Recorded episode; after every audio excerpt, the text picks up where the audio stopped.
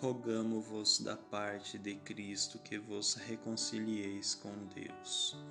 Sermão de Charles Adam Spurgeon, narrado por Edson Rodrigues, parte 1. De sorte que somos embaixadores da parte de Cristo, como se Deus por nós rogasse. Rogamo-vos, pois, da parte de Cristo que vos reconcilieis com Deus aquele que não conheceu pecado o fez pecado por nós, para que nele fôssemos feito justiça de Deus. Segunda carta de Paulo aos Coríntios, capítulo 5, 20 ao 21. Um grande argumento de sorte que somos embaixadores da parte de Cristo, como se Deus por nós rogasse. Rogamo-vos, pois, da parte de Cristo, que vos reconcilieis com Deus.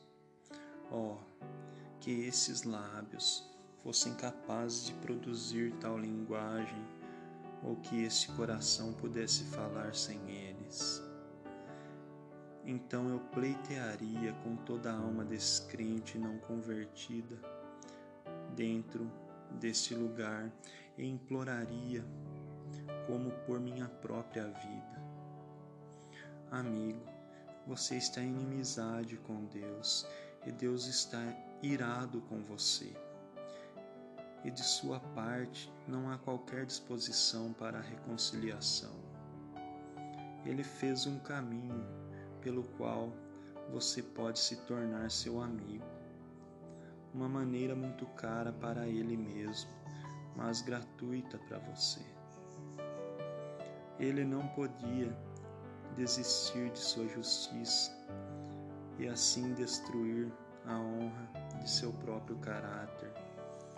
Mas ele deu seu filho, seu unigênito e seu bem amado a esse seu filho foi feito pecado por nós, embora ele não conheceu o pecado.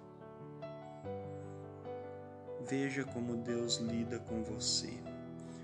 Veja quão desejoso, quão anelante Ele é pela reconciliação entre Ele e os homens culpados. Ó Senhores, se vocês não estão salvos, não é porque Deus não quer ou não pode salvá-los, é porque vocês se recusam a aceitar a sua misericórdia em Cristo. Se houver alguma diferença entre você e Deus, hoje, não é por falta de gentileza de sua parte, é por falta de vontade sua. O ônus da sua ruína deve estar sobre sua própria cabeça, seu sangue deve estar em suas próprias mãos. Agora, o que temos a dizer para você hoje é que estamos ansiosos para que você se reconcilie com Deus. E, por isso, agimos como embaixadores de Cristo eu não colocarei qualquer ênfase sobre o cargo de embaixador como honroso ou de autoridade, porque eu não sinto que isso teria peso com você. Eu coloco toda a ênfase sobre a paz que gostaríamos de lhe trazer. Deus me reconciliou consigo mesmo e eu ficaria feliz em ver você reconciliado também. Houve um tempo em que eu não o conhecia, nem me preocupava com ele. Eu vivia muito bem sem ele e me gabava das futilidades cotidianas, de modo a esquecê-lo. Ele me levou a buscar a sua face, e buscando sua face, eu o encontrei. Ele apagou meus pecados e tirou minha inimizade. Eu sei que eu sou seu servo e que ele é meu amigo, meu pai, meu tudo.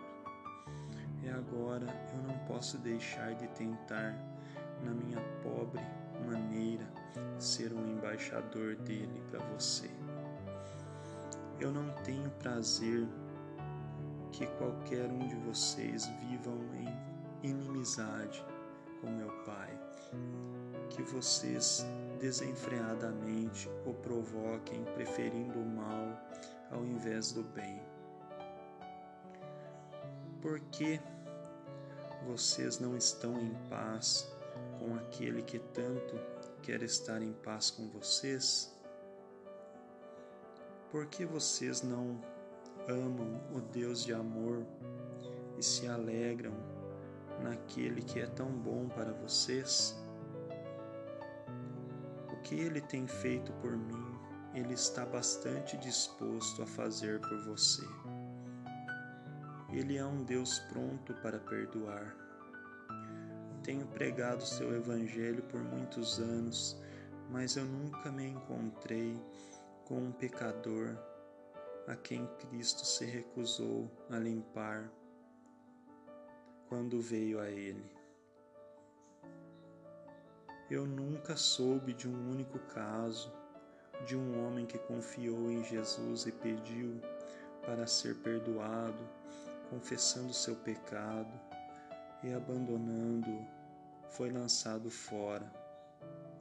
Eu digo que nunca me encontrei com um homem a quem Jesus lançou fora, nem jamais me encontrarei. Falei com prostitutas, a quem ele restaurou a pureza, com bêbados, a quem ele libertou de seu mau hábito e com homens culpados de pecados imundos, que se tornaram puros e castos pela graça de nosso Senhor Jesus. Eles sempre me contaram a mesma história. Busquei ao Senhor e ele me ouviu. Ele me lavou no seu sangue e estou mais branco do que a neve. Por que você não deveria ser salvo assim como estes? Caro amigo, talvez você nunca pensou sobre esse assunto e esta manhã você não veio aqui com qualquer ideia de pensar nisso. Mas por que você não deve começar a pensar? Você veio só para ouvir um pregador bem conhecido eu oro para que você se esqueça do pregador e pense apenas em si mesmo, em seu Deus e Salvador. Deve ser errado para você que viva sem um pensamento sobre o seu Criador. Esquecê-lo é desprezá-lo é errado que você recuse a si mesmo a grande expiação e você a recusa se você não aceita de uma vez. É errado que você se levante contra o seu Deus e você se levanta contra Ele se você não se reconcilia com Ele.